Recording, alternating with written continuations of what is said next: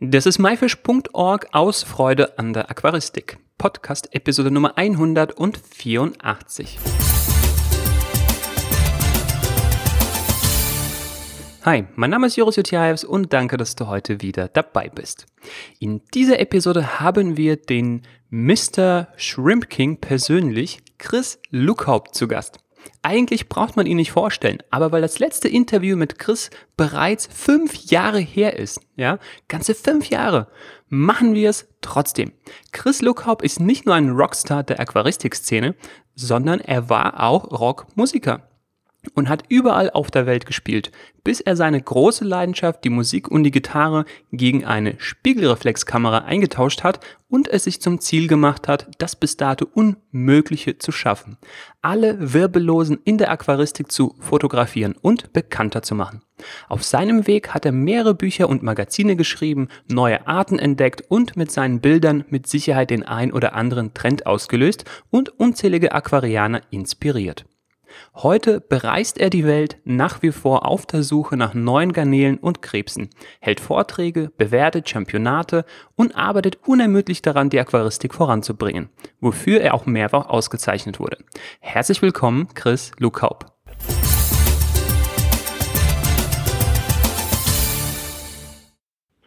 Guten Tag, hallo, aus dem wilden Süden.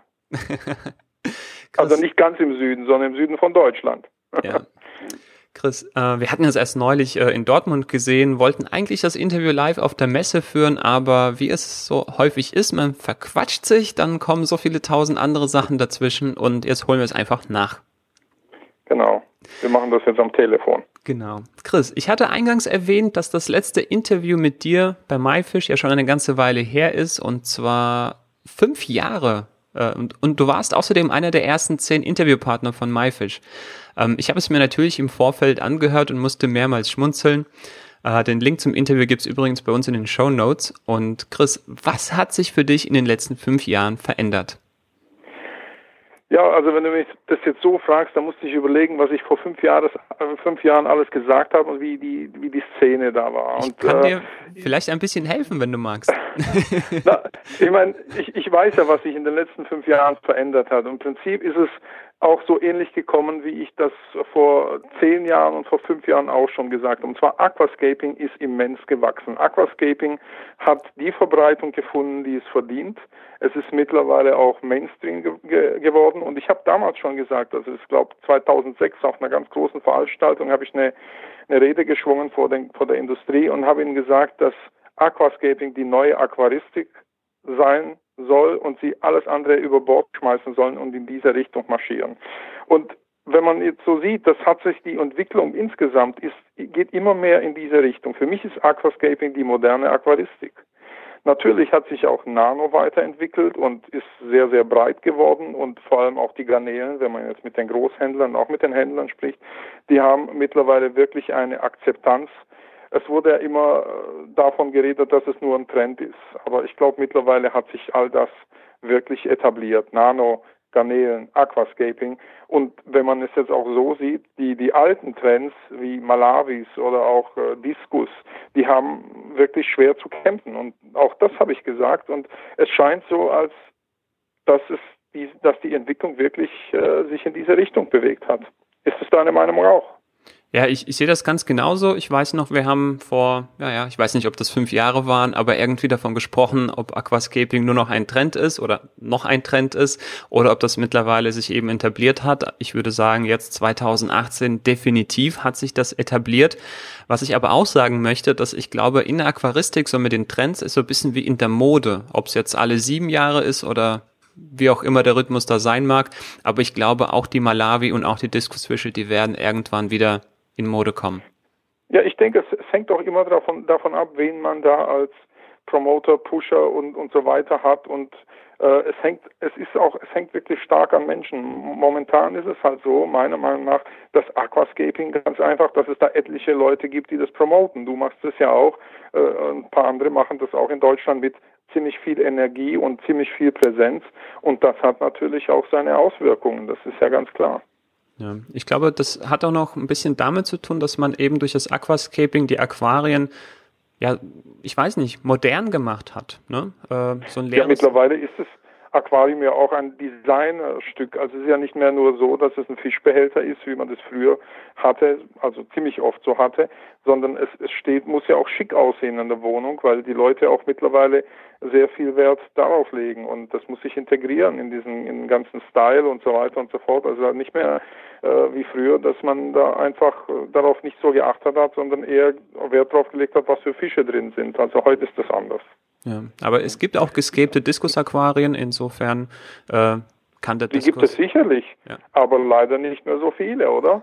Ja. Wie früher, also vor 20 Jahren war Diskus ähm, äh, ganz präsent. Ich meine, auch wir hatten jetzt in Dortmund eine Diskus-Show, die ja war, die war ja auch ganz äh, nett anzusehen und ganz schön gemacht und äh, und so weiter. Aber letztendlich, wenn man das in der breiten Masse sieht, dann ist doch Nano, Garnelen und kleinere Aquarien haben den großen Aquarien den Rang abgelaufen. Das hat natürlich mehrere Gründe. Das ist, hat was mit Energie zu tun, mit Flexibilität, mit Zeitaufwand und auch mit Design. Ein kleines Aquarium kannst du natürlich viel einfacher und, und schneller und äh, ja, das, das, diese, diese Faktoren spielen alles eine Rolle, meiner Meinung nach. Ja. Ich, ich glaube, diese Debatte so ein bisschen so kleine Aquarien gegen große Aquarien und warum sich jetzt die kleinen durchsetzen, das ist überhaupt, sage ich mal, ein Thema für sich. Da kann man eine ganze Episode damit füllen. Ähm, ja, wir wollen jetzt aber noch ein bisschen mehr, sage ich mal, von dir hören und, ähm, sage ich mal, von deinen Eindrücken, also nicht unbedingt der letzten fünf Jahre, aber unter anderem auch. Äh, wir kommen einfach mal zur nächsten Frage. Und zwar, Chris, du bist ja unter anderem auch für deine Garnelenbilder bekannt, also wirklich sehr bekannt für deine Bilder. Und das Schöne an der Aquaristik ist, es gibt immer wieder neue Zuchtformen und du bekommst diese regelmäßig auch vor deine Kamera. Welche Zuchtformen sind dir denn so in den letzten Jahren besonders im Gedächtnis geblieben? Also es geht ja mit den Zuchtformen, ist es ja so schnell mittlerweile, dass man wirklich sich alle drei, vier Wochen umgucken muss, weil da auch neue Sachen kommen. Dadurch, dass die Garnelenszene mittlerweile uns zwar weltweit so breit geworden ist, äh, gibt es natürlich auch viele Züchter. Und das ist so ähnlich wie mit, mit dem Koi. Deswegen hält sich auch die Garnelenszene immer dies, die bleibt immer interessant aus dem Grund, weil immer was Neues kommt. Die Leute sind so, die wollen immer wieder was Neues hören. Äh, nicht nur hören, sondern sehen in, in, unserem Fall. Und es gibt zum Beispiel, was meiner Meinung nach momentan top ist, ist oder immer top ist, sind die Pure Redline Garnelen. Das ist diese, ähm, diese rot-weißen Garnelen, die ja. eigentlich von der Bienengarnele abstammen und eine, ja, über eine ganz langen Zeitraum selektiert wurden und ein schönes Rot, ein schönes Weiß haben. Aber es gibt auch diese Fancy Garnelen, ähm, die sind auch ebenfalls neu. Also ich meine, die, die Bandbreite von interessanten Farbformen. Also ich habe in den letzten vier Wochen habe ich allein drei neue Farbformen fotografiert. Ähm, unglaubliche Sachen und ich kriege die Sachen, Gott sei Dank kriege ich die Sachen zugeschickt und muss sie nicht kaufen, weil die Züchter natürlich auch ihre Sachen schön fotografiert sehen wollen. Aber es gibt wie gesagt, alle vier Wochen kommt mindestens ein oder zwei neue Sachen raus und das hält auch die Szene am Leben. Diese Fancy Tiger äh, sind relativ neu, die Pure Redline sind zwar nicht neu, aber immer wieder auch top, weil die Leute gerne diese äh, Garnelen haben möchten. Also die sind so ein, ein, ein konstanter, ein, ein, Dauerbrenner, kann man sagen. Ja, also das sind ja auch die auch, auch bekannt als die Crystal Red Garnele. Die hat ja, glaube ich, auch den Trend so ein bisschen für Zwerggarnelen ausgelöst, als es diese ja, ja genau, das ist eigentlich die Königin in, in, im, im Garnelenbereich. Ähm. Und die, diese Zuchtform, diese Pure Redline, also die wurde immer selektiert, immer selektiert, da wurde nicht eingekreuzt. Die ist, äh, die hat so ein Allzeithoch, kann man sagen. Die, die, ist auch vielleicht eine, die jetzt unverändert seit, ich weiß nicht, seit 10, 20 Jahren, solange es die Garnelenszene gibt, ja, wird die unverändert einfach weiter selektiert und ist so eben der genau. Klassiker sozusagen. Wie ein guter Also 20 Jahre. Also so, ich denke mal, als ich angefangen habe, das war so Ende der 90er. Äh, das sind schon fast, das sind 20 Jahre her, ja. Ja. So lange gibt es diese Crystal Red Garnelen schon. Chris, aber nochmal auf meine Frage zu kommen. In den letzten Jahren, was waren so die Garnelentrends, die dir so ein bisschen im Gedächtnis geblieben sind? Also, was heißt die Garnelentrends? Diese Pure Redline, die ist eigentlich Dauerbrenner. Ähm, ein Dauerbrenner. Der kommt mir, wird mir immer wieder ins Gedächtnis geholt, weil die Leute immer wieder danach fragen. Man hat Sulawesi als anderen Trend noch in der Aquaristik oder in der Garnelen-Aquaristik, wobei der das relativ schwach ist, weil die Tierchen einfach bestimmte Bedingungen brauchen und auch einen bestimmten Aufwand. Also die sind jetzt nicht, äh, die poppen zwar immer wieder auf, aber nicht, würde nicht sagen, dass die jetzt äh, omnipräsent sind. Und dann gibt es den Wild Type, die poppen auch immer mal wieder auf, dann haben sie ein kurzes Allzeit an, an, an Hoch, aber dann gehen sie auch wieder runter. Äh, und dann hast du die Shadow-Garnelen mit ihren neuen mhm. Zuchtformen ja. und die sind auch, würde ich sagen, so wie die Bi-Garnelen immer präsent. Aber du hast jetzt nicht, dass du sagst, eine Garnele und die beherrscht dann das Thema für drei Jahre oder sowas, sondern es gibt Gruppen, weil es eben so eben so viele äh, Farbformen und, und Patterns, also äh, Muster gibt. Deswegen kann man das so gar nicht sagen. Und die sind auch alle nicht mehr so langlebig, weil die poppen dann auf, sind eine kurze Zeit präsent wie die Garnelen vom Skyfish, äh, die Boas und, äh, äh, und also seine, seine ganzen Zuchtformen, aber dann will die jeder haben, jeder will die züchten, dann hast du sie auf einmal überall und dann geht der Trend auch wieder nach unten. Aber wenn ich was sagen kann, ist es wirklich der Dauerbrenner äh, Red Bee und Pure Red Line. Das ist das, was mir im Gedächtnis bleibt. Mm, ja, Chris, auf jeden Fall die Shadow-Garnelen, das sind ja hier diese ganzen King Kong, Panda, äh, Red Wine, Red Ruby. Ich glaube, das war auf jeden Fall einer der Highlights der letzten fünf Jahre für mich jedenfalls. Und die haben auch die Garnelenszene, glaube ich, massiv verändert, weil die wurden, glaube ich, mittlerweile auch schon fast überall eingekreuzt. Und damit kommen wir auch so ein bisschen, sag ich mal, zu den neuen Trends. Du sagst, du kriegst jetzt ja jede Woche oder alle vier Wochen irgendwie auch neue Tiere oder siehst neue Zuchtformen irgendwie aufpoppen. Ähm, was hast du denn jetzt vor kurzem auf der Messe vor allem gesehen an Highlights? Ja, auf der Messe habe ich diese Fancy Tiger gesehen, die sind mir im, im Gedächtnis geblieben. Ich glaube, die waren aus, aus Taiwan und die, also ich persönlich stehe halt auf Rot und Weiß, die äh, sind sehr fotogen und die habe ich auch schon fotografiert vom Windfisch aus, aus Taiwan. Ähm, es gab eine ganze Palette an Garnelen, natürlich die Shadow-Garnelen, wie du auch schon erwähnt hast, aber die sind schon 2006 äh, aufgetaucht, also schon eine ganze Weile her und das stimmt auch, die haben die, die Garnelenszene ganz gehörig durchgewirbelt, aber die speziell die Züchter, die gehen dann eher auf die Shadows oder auf diese neuen Zuchtformen und die normalen Leute, die lieben auch die Neocaridina-Arten, weil die die haben auch die ganze Farbpalette eigentlich, sind aber relativ einfach zu halten und ähm, ja, das ist so, was passiert ist in, in letzter Zeit. Wenn du jetzt von mir ganz neue Sachen hören willst oder wissen willst, was die, die ganz neuen Sachen sind, da hat äh, ein Freund von mir aus äh, Frankreich, der Nico, Nicolas Reich, der hat zum Beispiel eine Garnele äh, gezüchtet, die hat eine Shadow-Garnele, die hat mehrere Farben. Und das war ja bis jetzt waren es maximal drei Farben, aber jetzt haben wir hier eine Garnele, der hat sie Caldina SP Sunset Variante Rico Nico genannt oder wir haben die zusammen genannt. Äh, die hat dann vier oder fünf Farben. Also diese mehrfarbigen Sachen, die werden meiner Meinung nach so interessant werden für die nächsten ein, zwei Jahre. Dann hast du in letzter Zeit die Nanashis gehabt, also auch eine Caridina in dem Shadow-Bereich, die interessant waren und äh, die Leute auch ja die sind äh, eingestiegen mit, mit verschiedenen, also mit den roten Nanashi, mit den schwarzen Nanashi. Dann hast du die Crazy Blues, das war auch so eine Sache, die ist relativ neu. Also, ähm, aber die sie gehören halt innerhalb in, die, in diese Shadow-Gruppe rein. Und deswegen würde ich jetzt nicht sagen, dass sie ein neuer Trend sind, sondern sind halt gewisse Gruppen, die jetzt äh, neu auftauchen. Ja, also ich merke ganz deutlich, ich bin echt nicht mehr auf dem neuesten Stand.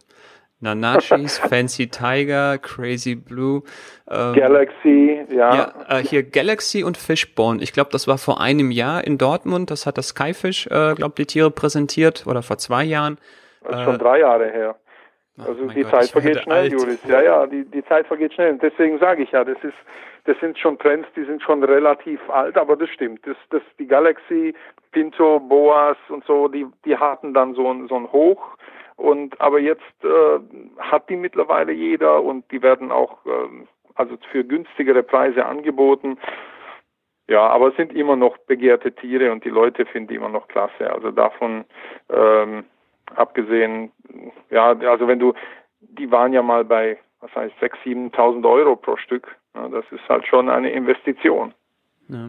Aber da muss man auch sagen, die Preise erzielen sie nur, wenn sie von Skyfish als Züchter kommen. Wenn sie jemand anders dann in zweiter Generation nachzüchtet, das ist dann schon nicht mehr dasselbe. Naja, aber es gibt auch andere äh, Züchter noch wie der Wind zum Beispiel. Ja, also Skyfish natürlich. hat sicherlich eine gute Vorarbeit geleistet, aber ähm, andere hatten die dann auch kurze Zeit später und ohne, dass sie sie jetzt von Win gekauft haben. Also ich meine, es gibt ein paar gute Züchter in Taiwan, das ist keine Frage. Und mal ist der eine, mal ist der andere. Die Fancy äh, oder New Fancy, die kommen jetzt vom Win teilweise, äh, aber auch von vielleicht eher unbe uns unbekannten Leuten hier aus, aus China. Da gibt es ja auch etliche Züchter. Also um da wirklich up to date zu bleiben, muss man dann auch die ganzen Championate besuchen oder, oder sehen, was da so angeboten wird.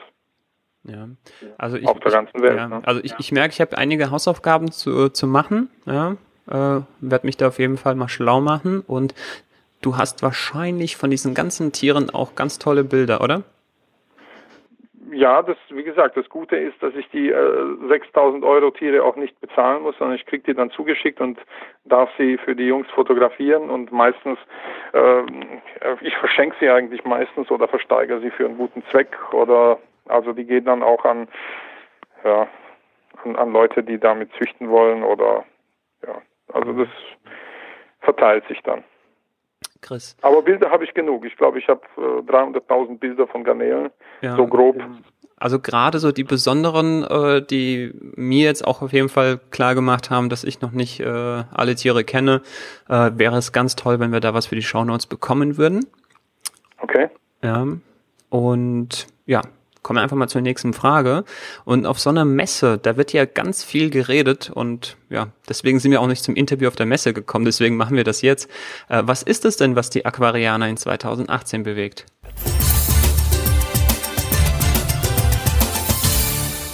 So, hier machen wir eine kurze Pause, denn das Interview mit Chris ist wirklich sehr, sehr umfangreich geworden und wir wollen dir keinen Mehrwert vorenthalten.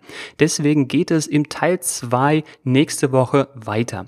Die bisher genannten Links und Bilder findest du bei uns wie immer in den Show Notes. Gehe dazu auf www.my-fish.org-episode 184. Das war myfish.org aus Freude an der Aquaristik. Tschüss und bis zum nächsten Mal, dein Joris.